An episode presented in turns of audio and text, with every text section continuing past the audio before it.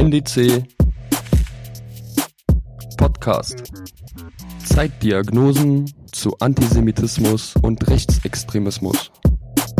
Auch die extreme Rechte hat ihre Charts. Äh, jedes Jahr gibt es zwei, drei, zum Ende des Jahres hin zwei, drei große Wettbewerbe innerhalb der extremen Rechten, wo sie den Tonträger des Jahres, das Lied des Jahres, das Album des Jahres, den Sampler des Jahres wählen. Ich glaube, wir müssen uns von der Vorstellung verabschieden, zu sagen, ähm, da, diese Musik wird nur von ganz bestimmten Leuten gehört, die ohnehin schon rechtsextreme oder rechte Einstellungen teilen. Wir dürfen es nicht als sowas sehr Besonderes darstellen, sondern es ist eine Musikkultur, eine Jugendkultur, es ist Leben und es ist wenig Strategie, sondern es ist vor allem Ausdruck von Meinung, Ideologie, Gesellschaftskritik, Rassismus, Antisemitismus. Es gab in Thüringen den Versuch, in Jena das Fest der Völker als ein großes Rechtsrock-Event zu etablieren.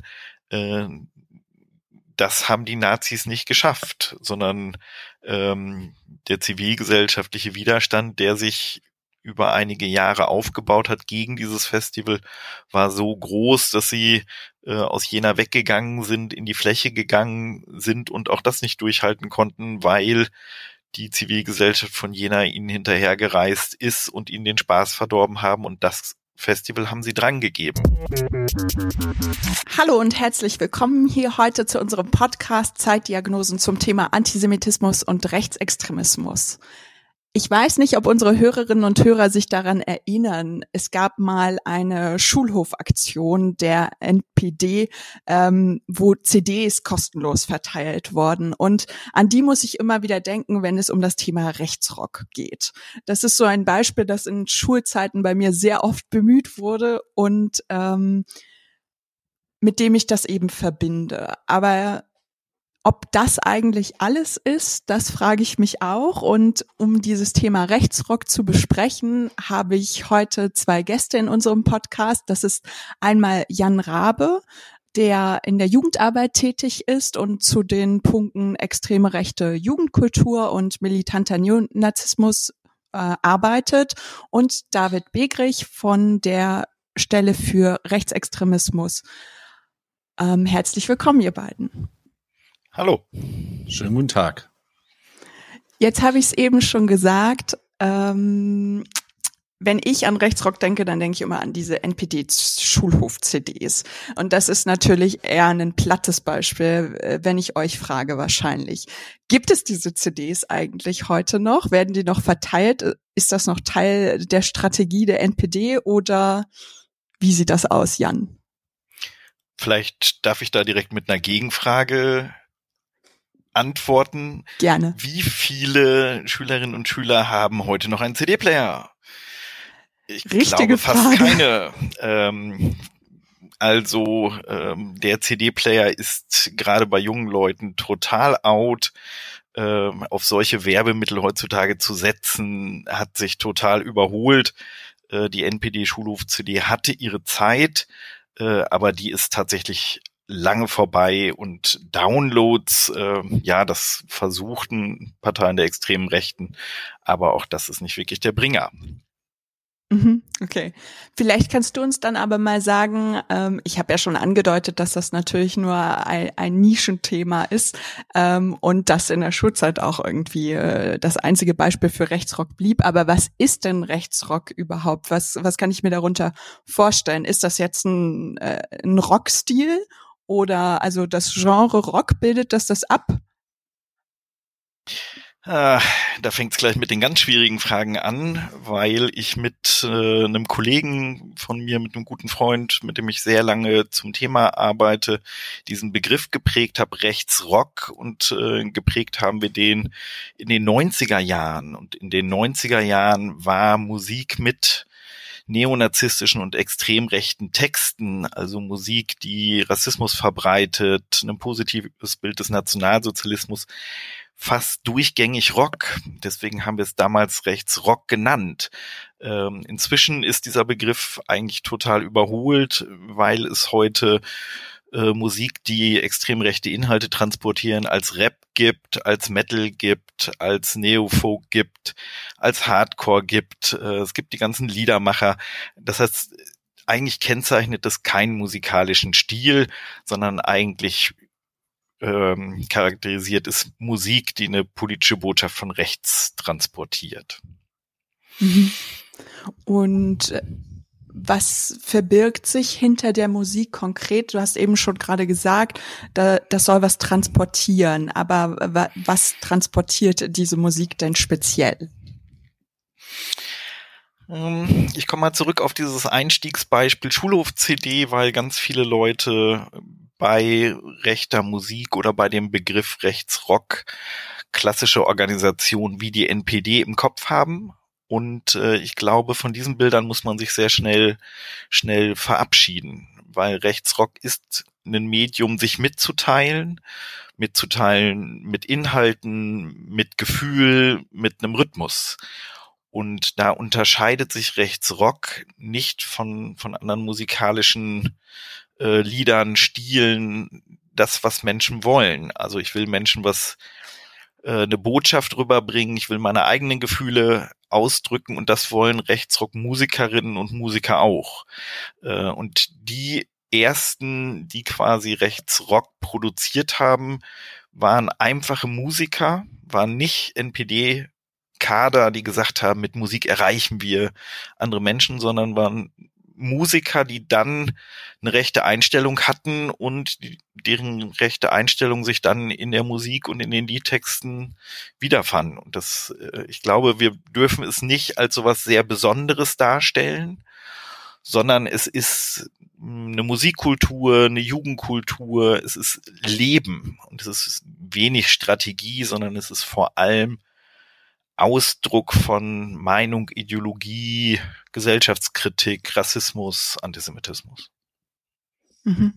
Also sind das nicht, äh, ja, du hast es gerade schon eigentlich gesagt, es sind jetzt keine konkreten Strategien dahinter, das ist äh, keine ausgeklügelte, äh, kein ausgeklügelter Plan, sondern es ist Teil einer Subkultur, aber auf einer bestimmten politischen Ebene.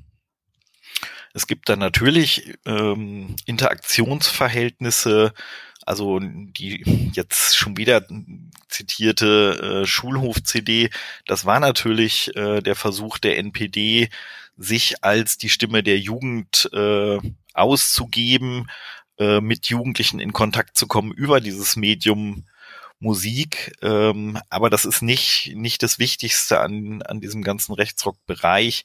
Es gibt da Strategen, es gibt Strategen innerhalb der Bewegung und außerhalb der Bewegung, ähm, aber vor allem ist es äh, eine Lebenswelt mit einem bestimmten Wertesetting. Mhm. Lebenswelt und Wertesetting, das war eben schon eine Frage, die ich versucht habe zu stellen. Ähm als ich gesagt habe, was, was ist denn eigentlich, was wird da eigentlich transportiert und wie anschlussfähig ist das heutzutage? David kann da auch gerne zu was sagen, wenn er möchte.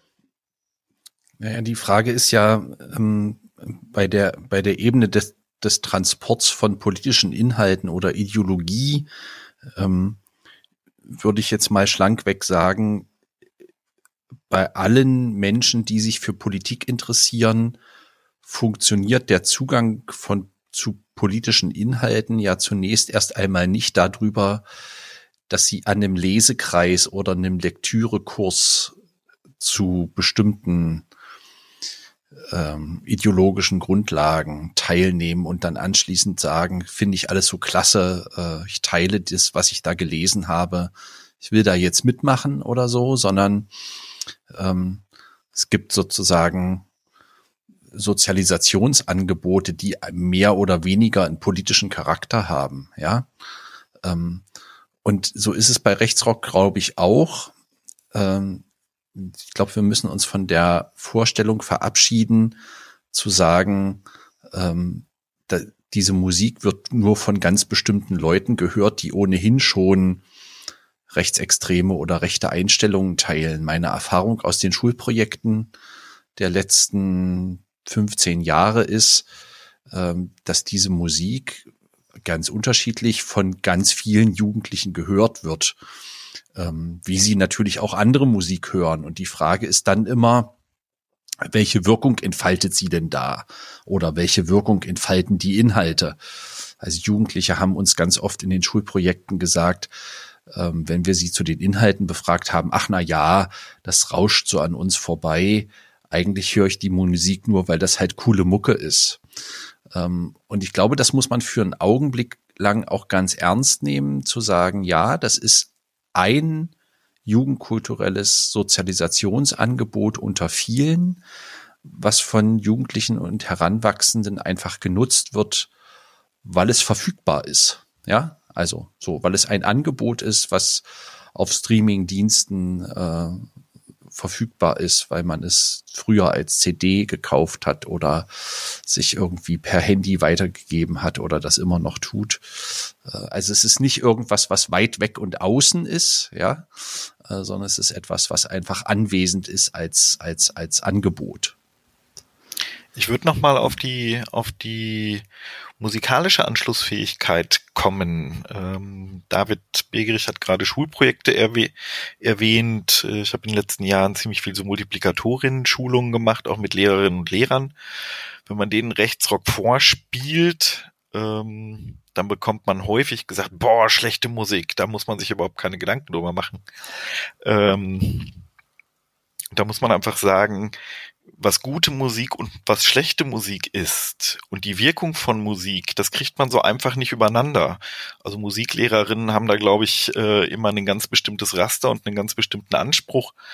Aber wenn wir uns äh, die Punkmusik der 70er und 80er Jahre angucken äh, und ihre Wirkung und die Gefühle, die das transportieren konnte, die Wut, die das transportieren konnte, die Energie, die das transportieren konnte, dann kann man das halt nicht in, ich sag mal, musikwissenschaftlichen Maßstäben messen, sondern ist diese Musik in der Lage, Menschen zu erreichen?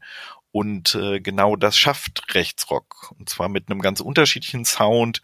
Wir haben da einen absolut einen Sound, wo, naja, Musiklehrerinnen und Musiklehrer weglaufen.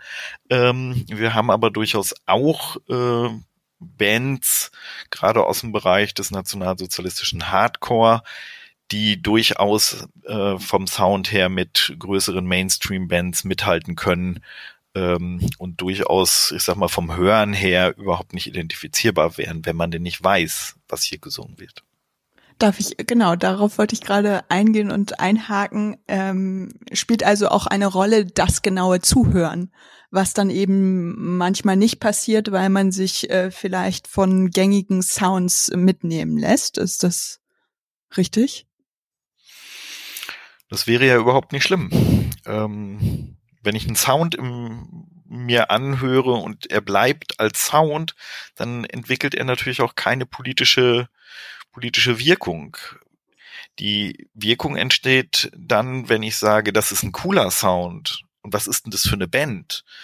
Und dann merke ich, okay, diese Band heißt, ich sag mal, Mosh Pit ist eine deutsche äh, Nazi-Hardcore-Band und ich lese das erste Band-Interview und die sagen, we play National Socialist Hardcore. Dann weiß ich, oh, ähm, die bezeichnen sich selbst als Nazis und die begreifen sich und dann ähm, legen die quasi in dem Interview ihre Weltsicht dar. Und dann gucke ich mir vielleicht, kaufe ich die erste CD von denen, gucke mir die Texte an äh, und lese diese antisemitischen Verschwörungstheorien, die in den Texten sind, oder ich verstehe sie auch nicht und beschäftige mich aber mit den Keywords und nähere mich der Band, für die ich mich interessiere, an, äh, genau wie andere Menschen das auch tun, weil es sie interessiert, was ist diese Botschaft dieser, dieser Musikerinnen und Musiker? Und das ist dann quasi Politisierung, politische Auseinandersetzung. Nicht die Musik als solches. Es wird ja auch immer in der, im Zusammenhang mit Rechtsrock davon gesprochen, dass das eine sogenannte Einstiegsdroge sei. Und das hat sich jetzt so ein bisschen so angehört, als wenn du äh, meinst, dass eben genau, wenn man so ein, der Sound einem gut gefällt, dann hört man da erstmal rein und dann geht's eben weiter. Ne? Nee, genau so ist es ne nämlich nicht. Ich höre rein, ich beschäftige mich damit und der eine liest das Interview und kotzt über den Tisch und sagt, meine Güte, das fand ich gut, der Sound ist cool, aber das ist ja eine Nazi-Band. Oh Gott, oh Graus und löscht sie aus seiner, seiner Playlist. Und der andere findet es interessant oder stimmt dem zu, weil er sowieso schon Rassismus im Kopf hat. Und äh, es entsteht Nähe, Politisierung. Und das ist ein Prozess. Und das ist keine Droge, sondern das ist ganz normale Sozialisation. Drogen wirken äh, das ist ein unentrinnbarer Mechanismus auf der biologischen Ebene. Und womit wir es hier zu tun haben, ist tatsächlich Sozialisation, ist ein gesellschaftlicher Prozess. Das, warum Rechtsrock, glaube ich, häufig als Einstiegsdroge bezeichnet wird, ist, dass junge Menschen häufig zeitgleich eine musikalische Präferenz entwickeln und musikalische Vorlieben und auch ein politisches Bewusstsein. Und weil das quasi re relativ zeitnah äh, stattfindet, glauben viele Leute, das liegt an der Musik. Aber das stimmt natürlich nicht. Also heute habe ich zum Beispiel Internet als einen ganz großen Einfluss. Früher hatte ich die Erzählungen von Opa und Oma, die Lanzerhefte etc. Ähm, nein, Musik ist keine Einstiegsdroge. Und wenn wir mal auf die großen Konzerte gehen heutzutage und wir gucken uns die Szene an, wie sie denn da rumläuft, dann merkt man auch, das ist eine Szene, die eben nicht sehr jung ist und alle gerade irgendwie ach, äh, vom Rechtsrock nach rechts gedreht wurden, sondern das ist eine gestandene Szene, das sind äh, Leute um die 30, 40 und älter. Das ist eine Musik und eine Jugend, äh, eine Musikkultur. Mich würde interessieren, was David dazu sagt, weil er hatte ja auch vorhin schon als Sozi davon gesprochen als Sozialisationsangebot. Ja, es ist ein Sozialisationsangebot, aber für die von Jan eben beschriebene Generation ist es eben auch der Soundtrack ihres Lebens in gewisser Weise. Ne? Also ähm, wenn man sich mal anguckt, ähm, wer zu diesen großen Rechtsrock Open Airs in der Vor-Corona-Zeit gegangen ist, das sind jetzt nicht die 17-Jährigen, die man da getroffen hat, sondern das sind eigentlich in der Regel Leute, die schon eine bestimmte Zeit der Politisierung auch des Aufenthalts äh, in der Lebenswelt des, des, des Neonazismus hinter sich gebracht haben. Ja, ähm, äh, wir haben es einfach anders als in den 1990er Jahren äh, nicht mehr mit einer Szenerie zu tun oder mit einem Milieu zu tun, was im Entstehen begriffen ist und was ich erstmal selbst finden muss, sondern wir haben es mit einer ausdifferenzierten Genrevielfalt zu tun, die meiner Ansicht nach gar nicht mehr zusammengehalten wird ähm, von einem gemeinsamen Begriff von Jugendkultur oder ähnlichen, ähm, sondern wir haben was, haben es mit einem mit einem fragmentierten Milieu zu tun, das zusammengehalten wird durch ähm, bestimmte ideologische Grundannahmen, ja, äh, die dann äh, jeweils nach kulturellen Ausdrucksformen Ausschau halten ähm, und die auch anders als vielleicht noch vor 15 Jahren durchaus in einem ähm, informellen Interaktionsverhältnis zueinander stehen. Also die nehmen sich schon auch gegenseitig zur Kenntnis, ja. Also ähm, Liedermacher aus der extremen Rechten genauso wie Leute, die eine Musik machen, die davon auf den ersten Blick sehr weit entfernt ist. David meint jetzt bestimmt Rapper ja, oder äh, oder oder äh, National Socialism, Black Metal oder ähnliches, ja, also die einen brüllen ins ins Mikrofon, so dass man eigentlich äh, nichts versteht und äh, spielen sich als die bösen Jungs auf, äh, sozusagen, also in ihrem Ästhetisierungskonzept und die anderen ziehen sich ein sauberes weißes Hemd an und äh, greifen zur Klampfe und ähm, klampfen vor sich hin. Das ähm, das sind unterschiedliche kulturelle Ausdrucksformen, aber es gibt so etwas wie eine äh, ideologisch, politisch-ideologische Schnittstelle. Das wollte ich damit sagen. Mhm. Ich würde gerne noch mal auf das eingehen, was Jan gesagt hat, ähm, was ich so verstanden habe. Dass es so eine Art Parallelisierung tatsächlich stattfinden kann zumindest. Also wenn Jugendliche aufwachsen, sie hören Musik, sie sind parallel damit beschäftigt, sich politisch zu verorten, dann kann sowas sozusagen aufeinander einwirken. Und äh, es gibt ja immer noch also wir haben ja schon darüber gesprochen, Rechtsrock ist eben nicht nur Rock, das kann Hip-Hop sein, das kann Rap sein. Und ähm, da denke ich sofort aktualitätsbezogen an sowas wie den Musikpreis, den Echo, wo äh, es zum Beispiel die Bands und äh, oder Interpreten Kollega und Farid Bang gab, die äh, den Preis aberkannt bekommen haben, weil sie eben antisemitische Bilder äh, transportieren. Und da frage ich mich, sind das nicht vielleicht doch auch ähm, Wege, wo man sagen muss, okay, das könnte Jugendliche, Schrägstrich, äh, irgendwie jüngere Menschen, die das sich anhören, zumindest dazu verleiten, dass sie sowas äh, bagatellisieren? Selbstverständlich ist es so, dass äh, wenn Jugendliche mit extrem rechten, antisemitischen, sonstigen ähm, Codes ähm, oder Inhalten, sage ich mal ruhig Inhalten, konfrontiert werden, dann gibt es ganz unterschiedliche Reaktionsmöglichkeiten. Ähm, eine Reaktionsmöglichkeit kann Ablehnung sein, eine kann Zustimmung sein. Ähm, es kann aber auch sowas geben wie, es wird gar nicht als solches politisch wahrgenommen, sondern äh, das ist ja in den großen Mainstream-Medien, also muss das schon okay sein. Äh, das setzt ja fast so ein bisschen am Mythos der Mitte an, äh, wenn es im, im Radio läuft, wenn es auf ähm, den großen Plattformen läuft, dann muss das ja schon okay sein. Und es ist natürlich eine besondere Gefahr, wenn einzelne ideologische Elemente äh, extrem rechten Denkens bis weit, weit in die Mitte der Gesellschaft äh, vorangetragen werden und äh, dort virulent sind. Also es ist ja, äh, wenn ich quasi in, in den Mainstream-Medien so präsent bin mit einzelnen ideologischen Fragmenten, dann hat das natürlich eine ganz andere Reichweite, ähm, wenn ich äh, die kleine Nazi-Band habe, die irgendwie in ihrem Proberaum singt und gelegentlich mal 20 Zuhörerinnen und Zuhörer hat. Ähm, das, äh, ja, die erreichen ihre 20 und äh, haben dann vielleicht auch irgendwie, sage ich mal, direkte Vernichtungsfantasien.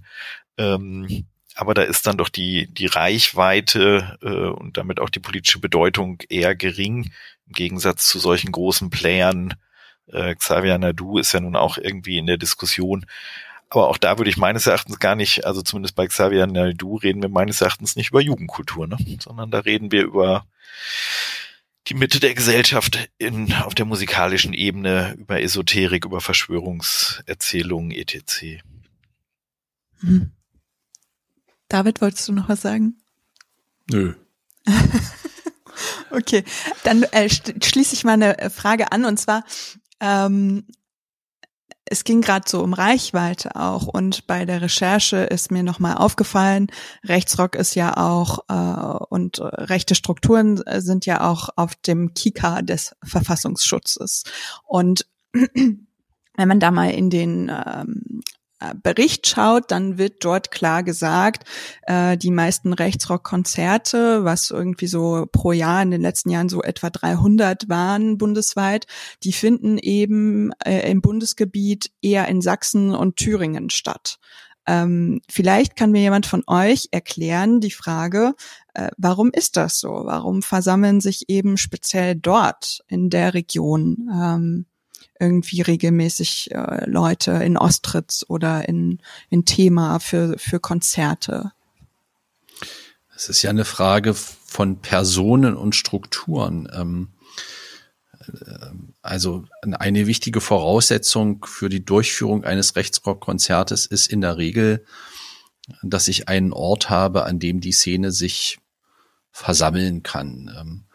Bisher ist es jedenfalls nicht so, dass die örtliche Konzerthalle an eine Neonazi-Band vermietet wird. Das heißt also, es geht immer darum, eine eigene materielle Ressourcenstruktur, also sprich ein Gelände zur Verfügung zu haben. Und da gibt es in Thüringen und Sachsen eben eine ganze Reihe von Immobilien oder Anwesen, die im Besitz von Leuten aus der extremen Rechten sind oder aber, was auch ein Faktor ist, Menschen, die bereit sind, gegen Geld an die Organisatoren von Neonazi-Konzerten zu vermieten. Ähm, und das zweite ist aber die sozusagen so etwas wie ein organisatorischer Nukleus. Also ähm, es muss ja immer jemanden geben, der die PA besorgt, der die Karten drucken lässt, der die äh, Sicherheitsfirma engagiert, der am Ende des Tages äh, die Dixie-Klos aufstellen lässt ähm, und alle diese Dinge. Ähm, und da muss man eben einfach sagen, dass sich in den letzten äh, 10 bis 15 Jahren in Sachsen und Thüringen dort eine ganze Reihe von Leuten gefunden haben, ähm, die sowas so sowas wie so einen organisatorischen Kern einer des Rückhalts einer einer einer Neonazi und Rechtsrock-Szene bilden, was umgekehrt natürlich auch zur Folge hat, ähm, dass da so eine bundesweite Sogwirkung entsteht. Ähm, also da kommen ja zu diesen Konzerten jetzt nicht nur Leute, die aus Sachsen und Thüringen kommen, sondern ähm, zu diesen großen Konzerten kommen Leute aus der gesamten Bundesrepublik, sogar aus dem Ausland. Ähm, und auch die Organisatoren ähm, können auf die Unterstützung von, von Neonazis aus anderen Bundesländern setzen. Also es ist eine Netzwerkstruktur, die aber ähm, sozusagen so etwas wie ein äh, eine Homebase in, in den Bundesländern Sachsen und Thüringen hat. Und das wiederum hat aber natürlich seine Ursache darin, dass in beiden Bundesländern entwicklungsgeschichtlich aus unterschiedlichen Gründen, aber mit einem ähnlichen Ergebnis ähm, ein, es einen Prozess gegeben hat, in dem eine Zeit lang zumindestens zum Teil immer noch Neonazis äh, ziemlich freie Hand haben in dem, was sie tun und lassen. Also sie nutzen eben und haben auch in der Vergangenheit vor allem die Freiräume genutzt, äh, die sich ihnen aus sehr unterschiedlichen Gründen geboten haben. Also ein Faktor nach der Wiedervereinigung war einfach der Umstand, dass Immobilien im Osten sehr billig waren, dass man Land sehr billig kaufen konnte und es so eine ganze Reihe von Leuten gegeben hat, die gesagt haben, oh gut, dann äh, kauft man jetzt hier mal äh, für den Betrag X äh, dieses oder jenes Anwesen und guckt mal, wie weit man damit kommt. Also es sind verschiedene Faktoren, die da eine, äh, die da eine Rolle spielen. Ähm, was nichts damit zu tun hat, zu sagen, also in Sachsen und Thüringen ist sozusagen das Zentrum des Bösen, sondern das sind schon beschreibbare Ursachen und Voraussetzungen, die zu dieser Entwicklung geführt haben. Ich würde das, glaube ich, gerne noch um zwei Faktoren ergänzen. Das eine ist natürlich die Frage des, des Handelns von einer ganzen Reihe von politischen Akteuren. Also wie handeln Sicherheitsbehörden, äh, wie agiert Politik, wie wird wie ernst wird es genommen, ähm, inwieweit ist Zivilgesellschaft vorhanden und organisiert. Ähm, also wir haben gesehen, es gab in Thüringen den Versuch in Jena das Fest der Völker als ein großes Rechtsrock-Event zu etablieren. Äh, das haben die Nazis nicht geschafft, sondern ähm, der zivilgesellschaftliche Widerstand, der sich über einige Jahre aufgebaut hat gegen dieses Festival, war so groß, dass sie äh, aus Jena weggegangen sind, in die Fläche gegangen sind und auch das nicht durchhalten konnten, weil die Zivilgesellschaft von Jena ihnen hinterhergereist ist und ihnen den Spaß verdorben haben und das Festival haben sie drangegeben. Also auch das, wir gehen in die Fläche, wir gehen dorthin, äh, wo wir wenig Widerstand erwarten, ähm, sind Gelingensbedingungen, um quasi sowas ähm, veranstalten zu können oder das Risiko zu minimieren äh, und möglichst ungestört äh, hier für sich feiern zu können, unter sich sein zu können, äh, seinen Neonazismus ausleben zu können. Mhm. Ähm, jetzt hat David schon gesagt, es kommt auch auf die Strukturen an, ähm, hat er auch das Stichwort ähm, Geld erwähnt. Man braucht dafür auch irgendwie ein bisschen Ressourcen, um, um sowas auf die Beine zu stellen. Und äh, darüber wollte ich auch noch mit euch sprechen, denn wenn man Mo Musik macht, äh, ist man, äh, wenn man die einigermaßen erfolgreich macht, Teil der Musikbranche und will damit und kann damit auch eine Menge Geld verdienen und äh, ich würde euch gerne die Frage stellen, welche Rolle denn Geld hinter so Rechtsrock-Bands äh, spielt, auch zum Beispiel Merchandise, mit dem man jede Menge Geld verdienen kann. Also ich glaube, es spielt eine wichtige Rolle, aber es spielt nicht die Rolle, die alle denken, dass sie es spielt. Und ich glaube, also in diesem ganzen Rechtsruckbereich wird, ist relativ viel Geld unterwegs. Aber der Funktionsmechanismus, der hier häufig angenommen wird, ist meines Erachtens der falsche. Weil es sind ja Rechtsrock-Fans, die auf den Tisch, Geld auf den Tisch legen für Jacken, für Tonträger, für Bandshirts, äh, für Bekleidung. Und das, was dann quasi passiert, ist für diese politische Dienstleistung bezahlen sie Akteure der eigenen Szene. Und das, was dadurch eigentlich entsteht, ist sowas ähnliches wie eine Organisation, nur ist es ein Netzwerk, eine Szene mit einem hauptamtlichen Apparat. Das heißt, ich habe im Rechtsrockbereich, weiß ich nicht, äh, vielleicht knapp 100 Leute, die ihr Geld aus dem Rechtsrock kriegen und die Zeit haben, sich den ganzen Tag zu überlegen, wie sieht denn neuer, cooler Stuff aus, der noch attraktiver ist, wie produzieren wir neue Werbevideos, die, die natürlich pure Politik sind. Wenn jemand ein Flugblatt verteilen will, dann benötigen, wird Geld benötigt, um das zu drucken. Rechtsrock hat einen anderen Mechanismus. Ich probiere politische, ich produziere politisches Propagandamaterial und bekomme dafür Geld. Und das ist in, im Bereich der Politik eigentlich ein ganz, ganz einmaliger Mechanismus. Und der macht es natürlich total attraktiv, Rechtsrock zu produzieren. Inzwischen ist es so, dass die, die Menschen, die Rechtsrock produzieren, fast alles selbst ähm, Akteure der extremen Rechten sind. Aber wenn wir gerade in diese Aufstiegsphase des Rechtsrock in den 80er Jahren reingehen, da hatten wir unpolitische Leute, das waren Geschäftsleute. Die haben gesagt, mit, mit Rechtsrock lässt sich Geld verdienen und deswegen will ich noch mehr Platten verkaufen, noch mehr CDs verkaufen. Äh, ich muss noch attraktivere Produkte machen und die haben dann mit natürlich Politik enorm verbreitet. Und das ist quasi diesen Mechanismus zu verstehen, äh, der Geld für hier die Etablierung von so einer rechten Lebenswelt zur Verfügung stellt stellt. Das ist meines Erachtens das Wichtige. Natürlich sammelt diese, diese, diese Szene auch Geld für Anwälte, für Leute aus der Szene, die wegen äh, Gewalttaten vor Gericht stehen. Sie sammeln Geld für ähm, eventuell auch für mal für Waffen oder für eine neue Demoanlage der Kameradschaft. Aber eigentlich ist der, der wichtige Effekt der Geld in der Szene bedeutet quasi Hauptamtlichkeit, Menschen, die professionell und quasi als Vollzeitjob Politik machen. Und mhm. natürlich auch, also so ein Event zu organisieren, wo dann mehrere hundert oder gar mehrere tausend, also wir haben diese Themakonzerte mit bis zu 6000 Teilnehmenden gehabt. Wenn man das bezahlen müsste, würde das eine Organisation eine Menge Geld kosten. Hier bleibt sogar noch Geld über. Wofür? Naja, vor allem für das Leben derer, die es organisieren. Mhm. Aber halt eben auch, um Organisationen zu, zu äh, fördern, um vielleicht äh, Räume zu kaufen, um Gelände zu kaufen, um Infrastruktur auszubauen. Mhm um sich demnächst vielleicht nicht mehr die PA vom professionellen PA-Verleiher leihen zu müssen, sondern die eigene PA zu haben und damit noch flexibler zu sein, noch besser zu sein. Was ist eine PA? Das habt ihr vorhin schon erwähnt. Äh, und ich weiß nicht, ob das alle unsere Hörerinnen und Hörer so wie ich nicht wissen. eine Musikanlage.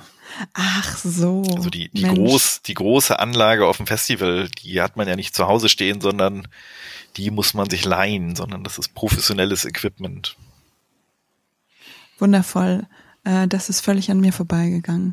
Ich würde gerne aber nochmal auf einen anderen Punkt zu sprechen kommen, da ihr beide ja auch, äh, habt es schon selber erwähnt, in pädagogischen Kontexten auch oft äh, zugange seid.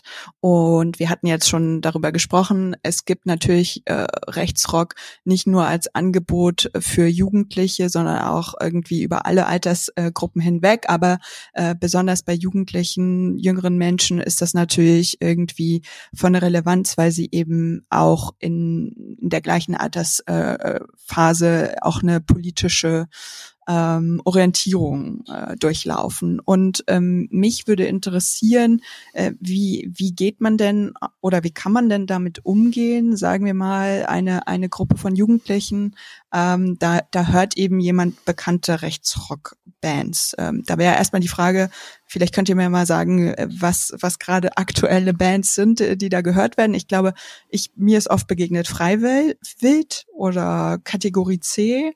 Ähm, in solchen Kontexten. Genau, und, und wie, wie, wie ernst muss man das vielleicht auch nehmen? Ähm, genau. Vielleicht können wir gerade mal äh, gucken, was das mit Hören ist, weil da gerade ein paar Bands genannt wurden, die recht wichtig sind, aber auch wo man vielleicht nochmal differenzieren muss. Ähm, auch die extreme Rechte hat ihre Charts. Äh, jedes Jahr gibt es zwei, drei, zum Ende des Jahres hin zwei, drei große Wettbewerbe innerhalb der extremen Rechten, wo sie den Tonträger des Jahres, das Lied des Jahres, das Album des Jahres, den Sampler des Jahres wählen. Ähm, in einem dieser großen Abstimmungen hat die Bremer Band Kategorie C, die so eine Mischung aus Hooligan, Fußball und Neonazismus darbietet, mit einem sehr gröligen Gesang, äh, also sehr klassisch rockig, äh, den Platz zwei belegt. Platz eins war dieses Jahr unangefochten ähm, die Band Blutzeugen, die einen sehr harten, schnellen, schnellen Sound haben, also eher so in Richtung Hardcore gehend. Ähm, das sind im Moment äh, aktuelle Bands. Man kann sagen, der Rechtsrock, der klassische Rockbereich ist weiterhin sehr groß. Hardcore, Black Metal, Einschläge, ähm, gehören dazu.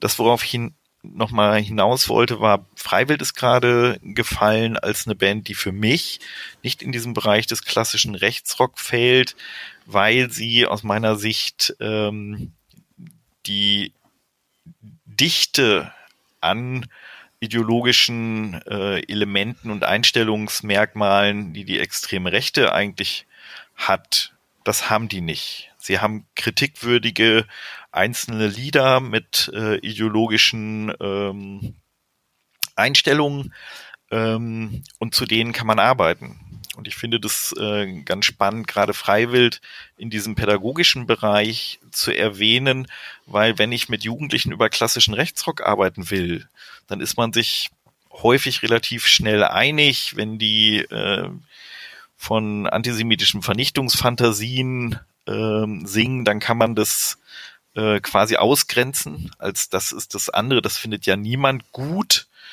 Also ganz selten, dass man mal in Schulklassen Nazis hat, äh, die dann gleich im Nazi-Shirt reinkommen und äh, sagen, hier Macht und Ehre, sowas finde ich super.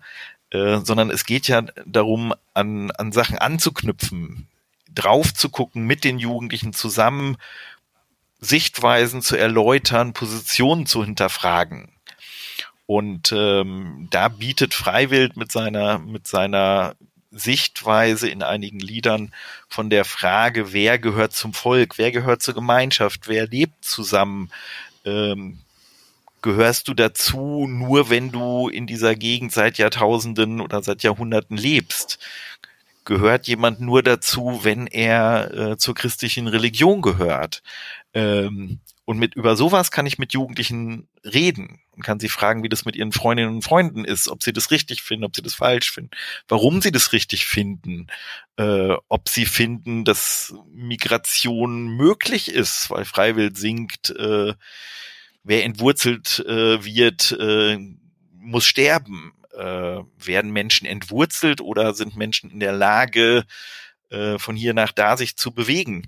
Und gerade Freiwild ist meines Erachtens äh, eine Band, gerade auch weil sie von vielen Jugendlichen gehört wird, über die man gut sich auseinandersetzen kann, wo man auch was bewegen kann, äh, tatsächlich in eine Auseinandersetzung gehen kann, die meines Erachtens pädagogisch äh, wertvoll ist, sein kann.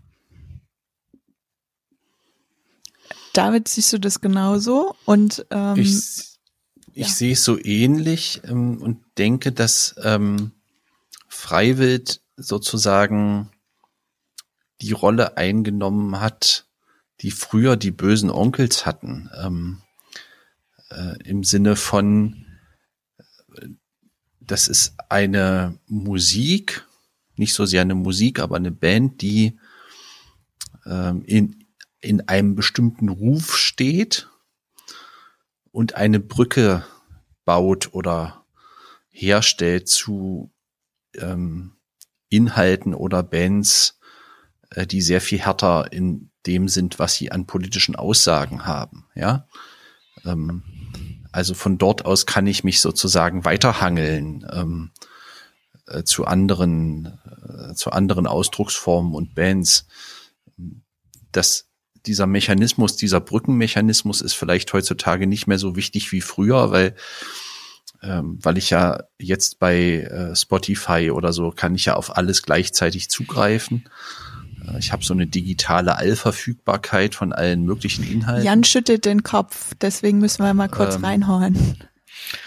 Äh, da muss ich David Begerich widersprechen. Spotify bietet nicht die allgemeine Verfügbarkeit des Nazi-Rocks. Ähm, also wenn ich mir YouTube angucke oder wenn ich ein paar andere Plattformen angucke, die kleiner sind, äh, dann habe ich da noch das ein oder andere an Rechtsrock, aber auf den großen kommerziellen Plattformen, wie die eben angesprochene, ähm, finden wir den klassischen Rechtsrock so gut wie nicht mehr.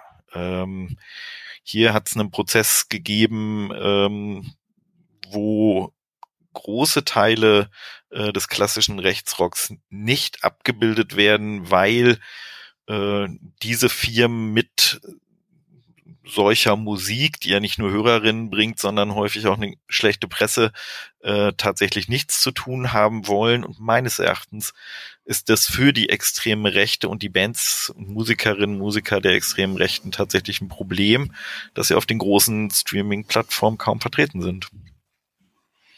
Also bei Ju ja, von Jugendlichen auch schlecht erreicht werden. Äh, das mit dem Brücken, mit dem Brückenmechanismus wollte ich sozusagen nicht auf eine Streaming-Plattform konzentriert wissen, sondern äh, auf die Frage, äh, ähm, also ich, ich höre eine Band und erkundige mich nach einer anderen oder nach härterem Stoff. So war das gemeint. Ich glaube, vielen Freiwild-Fans reicht es, das, was, was Freiwild an, ich sag mal, der, der geschlossenen deutschen Gesellschaft mit allen Ausgrenzungsmechanismen, die Freiwild da bedient, dass die gehören nicht zu uns. Ich glaube, viele dieser Hörerinnen brauchen und wollen kein, kein Hakenkreuz, ähm, aber sie sind natürlich, transportieren sie eine, eine im Kern ausgrenzende, rechte, völkische Gesellschaftsvorstellung. Schlimm genug. Na, ein Hakenkreuz vielleicht nicht, aber sowas wie Chris Ares oder äh, da denke ich dann, äh, ist der Weg, also die Frage ist ja, wie weit sind Chris welche Ares? Wege? Chris Ares. Wer ist das? Chris Ares ist ein, ein, ein Rapper der extremen Rechten, der eine Zeit lang sehr verhältnismäßig populär war. Ähm, der inzwischen aufgehört hat, äh, Musik zu machen, aber es war einer von denen, die nicht im originären Neonazismus verortet waren, äh, sondern ich sag mal in der extremen Rechten, aber nicht in der, in dem harten, äh, also schon nicht in dem offen neonationalsozialistischen. Ähm, und ich würde David an der Stelle so ein bisschen widersprechen. Naja, einerseits stimmt es natürlich, es gibt dieses äh, du tauchst in den Bereich ein, ein du guckst dich um. Ähm, das, was aber immer dabei passen muss, sind die musikalischen Präfer Präferenzen. Also ich habe natürlich Menschen, die hören Radio, die hören alles, was kommt und die hören genauso gut Deutsch, Rock, also Freiwild äh, wie Rap. Ähm, es gibt aber auch Leute, die sagen, das ist Rock, ich höre Rap. Entschuldigung, das passt nicht zueinander. Äh, wir können an der Stelle im Übrigen nochmal zurückgehen zu der viel be, be, ähm, beschworenen Schulhof-CD. Die war in weiten, weiten Teilen, bis auf wenige auf Ausnahmen, musikalisch ziemlich monokausal, nämlich Rock und Balladen äh, in einer Zeit, als schon unglaublich viele Jugendliche vor allem äh, Rap gehört haben, als Rap wirklich so ein, so ein die angesagte Kultur war, äh, wenn ich mein Zielpublikum erreichen will, dann müssen die das auch auf der musikalischen Ebene tun. Also wenn ich äh, Rap liebe, dann braucht mir keiner mit Nazi Black Metal zu tun se zu kommen. Selbst wenn ich ein rechter Rapper bin oder ein rechter Rap-Fan bin. Äh, das heißt, ich brauche auch, es muss gehört werden. Es muss als Hör gefällig auf der musikalischen Ebene, äh, da muss das passen, sonst funktioniert auch der Anschluss auf der politischen Ebene nicht. Ähm, ich würde ganz zum Schluss nochmal auf den Punkt kommen, der jetzt so kurz immer mal wieder angeschnitten wurde, ähm, nämlich man muss es auch hören können und es gibt mittlerweile auch äh, viele Plattformen, die zum Beispiel ähm, ja so Regeln aufstellen, was sie denn alles verbreiten wollen oder, äh, oder was sie wirklich streamen, im Fall von Spotify zum Beispiel. Ähm, und Jan hat schon gesagt, da kommen manche Bands vielleicht gar nicht vor.